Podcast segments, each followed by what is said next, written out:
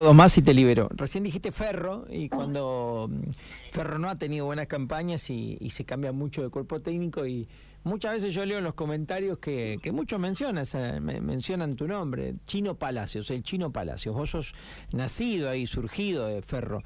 Eh, ¿A vos te gustaría en algún momento dirigir Federal A, dirigir a Ferro en el tercer torneo que tiene el fútbol argentino? ¿Es un objetivo que tenés?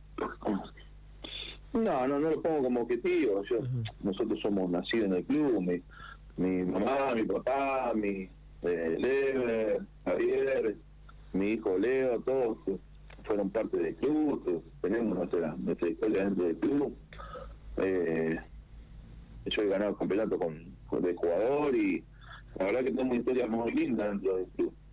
Eh, si en algún momento se da, se va, también lo tendría que analizar porque uno es muy hincha del club, es muy hincha del club, entonces eh, habría que analizarlo muy bien, pero no, no me desespero, yo la verdad que, que eso si se da, bienvenido sea, pero bueno, la gente siempre opina de que de que tendría que estar en el club y bueno, en algún momento si se dan las condiciones eh, estaría bueno de pero bueno, creo que, que no es el momento, eh, y ojalá que en algún momento, si se llega a dar, bienvenido sea. ¿Alguna vez charlaste con algún dirigente, aunque sea una charla informal o no? Nunca. No, no, no, nunca. Nunca. Y, y Chino, está, eh, ¿sentís que vos o cualquier otro técnico que de los buenos de nuestro fútbol está recontra preparado para dirigir un Federal A? Sí, porque escuchás comentarios que te dicen que no está preparado y, y, opinan y esas cosas. Eh, pero bueno, yo Ferro, uno sigue la campaña de, del Federal A y han pasado muchísimos técnicos.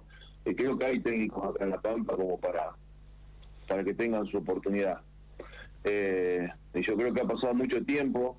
Eh, yo no sé cuáles son los objetivos del club, pero creo que llevan creo que 10, 11 años en el Federal A y, y no ves que, que hay una idea distinta. Entonces, por ahí te, duele por ese lado. Pero pero sí, uno como hincha quiere que, ojalá que en algún momento se armen planteles competitivos como para, para pegar un salto a otra categoría, que, que creo que eso también le haría muy bien al club. Cuando yo estaba en Nacional A y hemos visto a la gente como acompañaba cuando yo era muy chiquito, cuando mi viejo iba a hinchar al ferro y cuando vino Boca, eh, creo que vino Lanús, Talleres, la verdad que era algo impresionante lo que se vivió, creo que en la época del 80, creo que.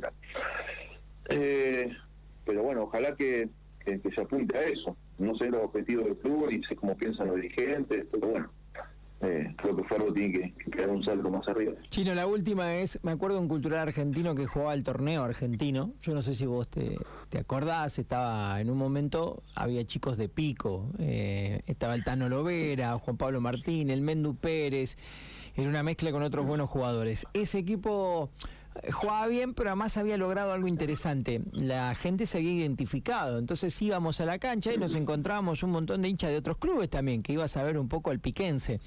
¿Se puede armar algo así en Ferro para el Federal A? Un cuerpo técnico de pico y varios jugadores relacionados con la Liga Pampeana o no? Ahí la diferencia es grande en cuanto a jugadores y, y, no hay muchos como para armar un equipo competitivo en el Federal A. Digo en esto que es difícil ver gente en la cancha, muchas veces el Coloso tiene poco público últimamente. Esto que vos decías recién, ningún equipo queda deslumbrado. Sé que en lo económico es muy difícil competir con otros equipos de otras provincias como Mendoza, pero se puede armar eh, un equipo con gente de la zona, con jugadores de la liga.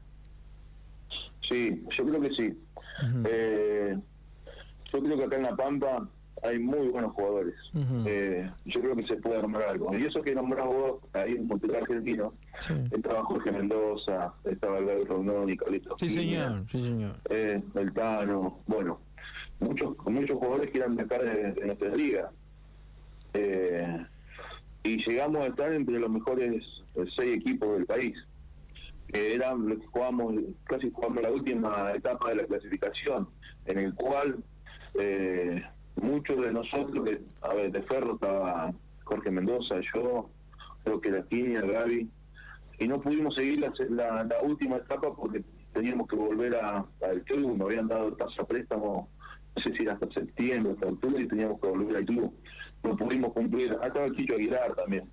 Eh, No me acordaba de tanto, sí, tenés razón. Sí, y, y teníamos que volver al club y no pudimos jugar la última etapa. Y el Percus Agreda también estaba.